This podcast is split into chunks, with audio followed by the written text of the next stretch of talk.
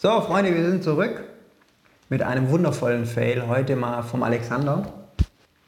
Es war eigentlich zu Beginn, es war, müsste einer der Ja. ersten Fails überhaupt gewesen sein. Ähm, Kategorie 7000 Euro Fail, kann man sagen. Ja. Ja, so damals ähm, müsste das so gewesen sein. Äh, Tathergang, möchtest du es beschreiben?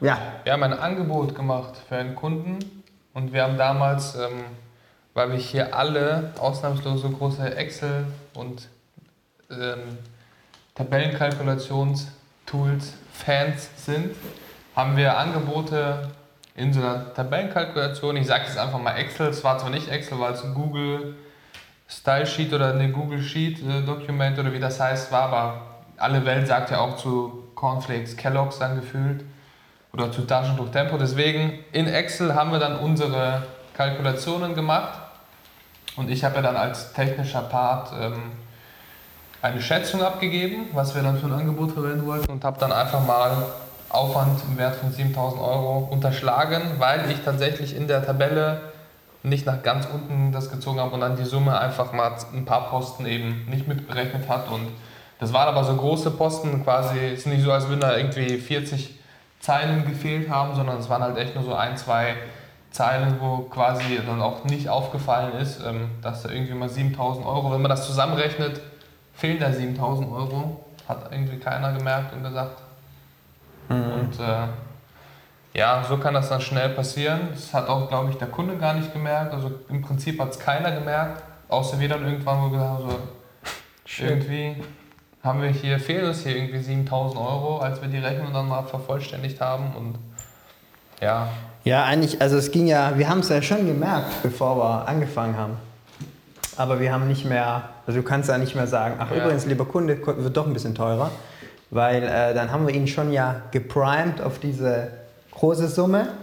Und dann hat er halt natürlich gesagt, oh, da ist aber, oh, das ist aber viel und dies und das. Und dann kannst du schlecht sagen, ach ja Mensch, jetzt haben wir doch nochmal 7000 vergessen, kommt auch noch mit oben drauf. Ähm, sodass wir das dann irgendwie so ein bisschen in die Rabattverhandlung Ja. einfließen lassen mussten. Ne? Haben wir gesagt, okay, eigentlich wäre es ja noch 7000 Euro teurer. Ähm, Freundschaftsrabatt. genau, dann geben wir jetzt nicht so viel Freundschaftsrabatt. Äh, ja, Ja, aber generell vielleicht auch noch interessant hier zu erzählen, was so Thema Schätzung angeht. Es ist ja in der Software allgemein sehr schwierig, was zu schätzen. Und äh, unabhängig davon, dass da eigentlich 7000 Euro gefehlt haben, lagen wir ja trotzdem weit über dem, was wir geschätzt hatten. Also es ist auch quasi als Agentur dann oft passiert, dass man was geschätzt hat bei einem Projekt, sagen wir mal 10.000 Euro.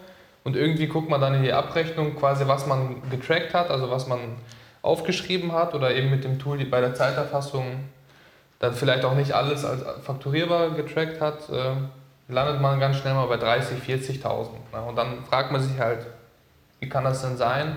Wie passiert das? Und ähm, ja, da eben als Schätzung, warum quasi das interessant für damals auch war, dass wir einfach die Schätzung teilweise vor allem am Anfang irgendwie so willkürlich gemacht haben, so zwar ein bisschen gesplittet haben, aber dann auch irgendwie nach Bauchgefühl und Erfahrung.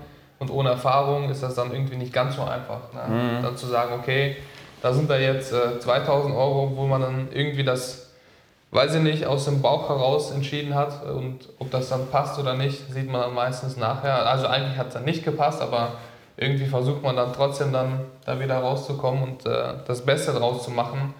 Und äh, ja, vielleicht dann als kleines Learning, wenn man Schätzungen macht, splittet das so gut es geht auf, macht euch wirklich Gedanken.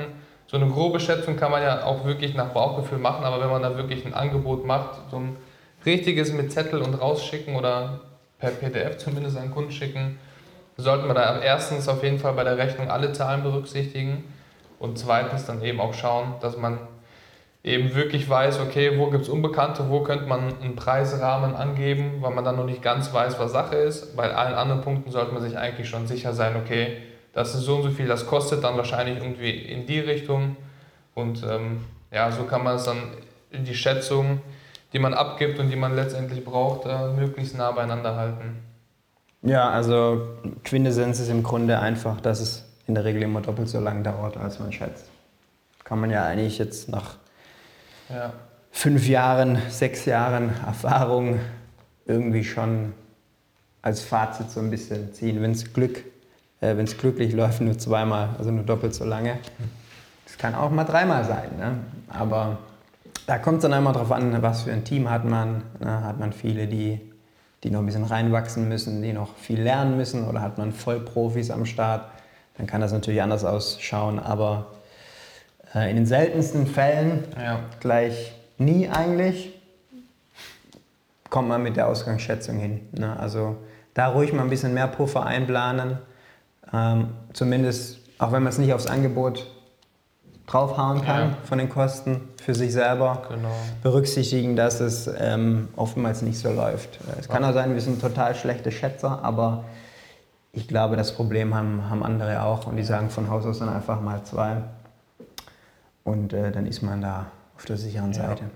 Genau, wie Marc schon sagt, nicht nur wegen, dass man es auch dann bezahlt bekommt, sondern allein schon deswegen vom zeitlichen Ablauf her, weil sonst schätzt man da irgendwie Ja. vier Wochen und sagt dann dem Kunden, jo, in vier Wochen ist es dann fertig und erwischt sich dann drei Wochen Nachtschicht machend im Büro, dann lieber einfach ein bisschen mehr zeitlichen Puffer einplanen und dann halt gucken, okay, was abgeht. Und gerade auch beim Programmieren, auch muss man dazu sagen, man darf nicht den Aufwand von allem drumherum unterschätzen. Also beim Programmieren oder bei so einem Softwareprojekt ist nicht Programmieren 90% Aufwand und 10% alles andere, sondern Programmieren ist quasi auch nur so ein Drittel und alles andere kommt dann auch noch dazu. Also Management und Absprachen, Meetings mit Kunden und was da alles gibt. Also da sollte man sich einfach mal Gedanken zu machen und wirklich mal schauen, dass man da wirklich genug Zeit einfach hat, um da nicht äh, mit Ultrastress dann eben unterzugehen. Ne?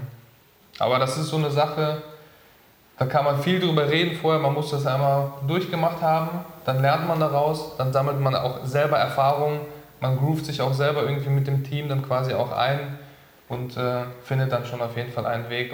Nur, dass man einfach weiß, oder zumindest bei uns, vielleicht beruhigt das den einen oder anderen, dass wir auch ganz große Fehlschätzungen schon hingelegt hatten und dass es da quasi einfach äh, zu den harten Jahren dazugehört. Ein schönes Schlusswort. In diesem Sinne, bis bald. Macht's gut.